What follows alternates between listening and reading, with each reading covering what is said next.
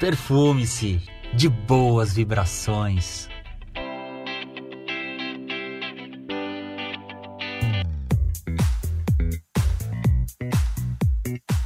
Oiê, aqui é a Marcinha aromatizada. E eu sou a Dri Balsâmica. E aí, Dri, hoje a gente vai falar de algumas viagens instantâneas que vivemos quando sentimos um aroma familiar.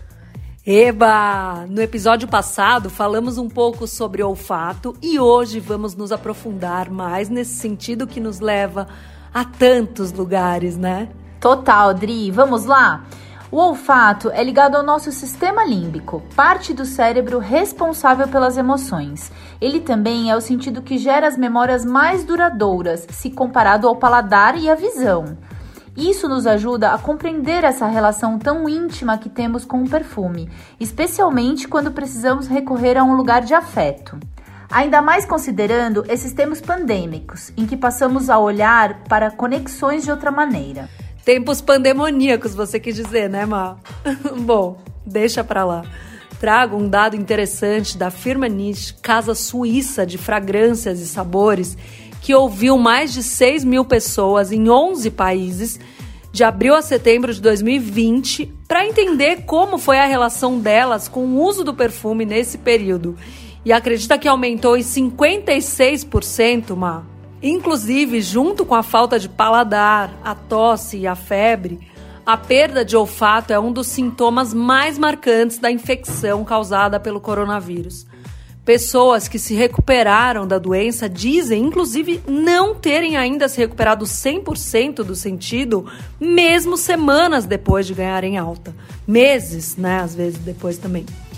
E uma vida sem olfato pode ser difícil e um pouco perigosa até, né? Por exemplo, como a pessoa vai saber se um, se um alimento tá bom, né? Tá, não tá podre, tudo bem. Às vezes de olhar dá para saber também, mas a gente cheira para sentir, né? Se não tá na hora de aposentar, jogar fora, né? Aquele alimento.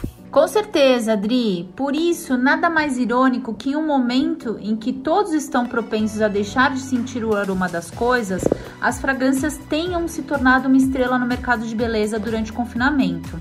Trabalhando e passando a maior parte dos dias dentro de casa, as pessoas têm buscado um pouco de calmaria, né? Nos cheiros que as entornam. Seja no perfume que elas borrifam na pele antes de começar o dia no teletrabalho, ou na escolha do difusor que aromatiza seu escritório.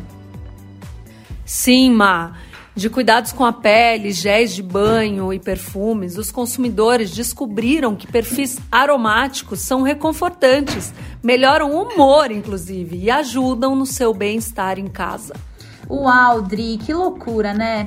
É isso aí. Se a gente for observar, a gente está rodeado de cheiros e aromas. Não somente os perfumes que usamos, mas os hidratantes, os sabonetes, os produtos de limpeza, a nossa comida e todos os seus ingredientes possuem cheiros. E quando a gente para e observa que tudo ao nosso redor tem uma fragrância, como descrever isso? Como que a gente contextualiza o cheiro de uma fruta, de uma flor, de uma comida? Ah, eu descrevo simplesmente como cheiros cítricos, ácidos, enjoativos. Por exemplo, o cheiro de uma manga para mim às vezes é ácido, é verde. Quando madura, o seu cheiro é doce e a torna rosa. Seu cheiro pode ser também macio, barulhento. Enfim, existe uma possibilidade imensa de descrever. E por mais estranho que possa parecer, o cheiro desperta todos os nossos sentidos. Sim! Sim, o cheiro pode ser rosa, verde, né? É muito maluco isso, mas é exatamente. Esses termos que misturam todos os sentidos para descrever algum cheiro são muito utilizados na perfumaria. Um perfume, Dri, ele pode ser escuro, barulhento, leve, frutal. Acho que por isso o olfato é tão poderoso, porque ele engloba todos os outros sentidos. Agora, para finalizar, Adri, quero que você escolha uma fruta ou uma flor para o pessoal descrever lá no nosso Instagram. Vamos postar lá, participem. Uhul, vamos lá. Bom, para começar que eu amo muitas frutas e muitas flores, então é muito difícil escolher. Mas, vamos lá, eu vou de jaca, que é uma fruta amada e odiada. Inclusive, eu lembro da minha vozinha que tá no céu, que ela amava jaca. Ótima escolha, Adri. Eu adoro jaca e também era uma fruta preferida da minha mãe. Essa fruta realmente sofre um baita preconceito. O cheiro dela é muito, muito presente, né? Mas fica aí nosso convite para você ouvinte do Perfume-se descrever o cheiro da jaca. É isso, Dri. Obrigada por mais episódio.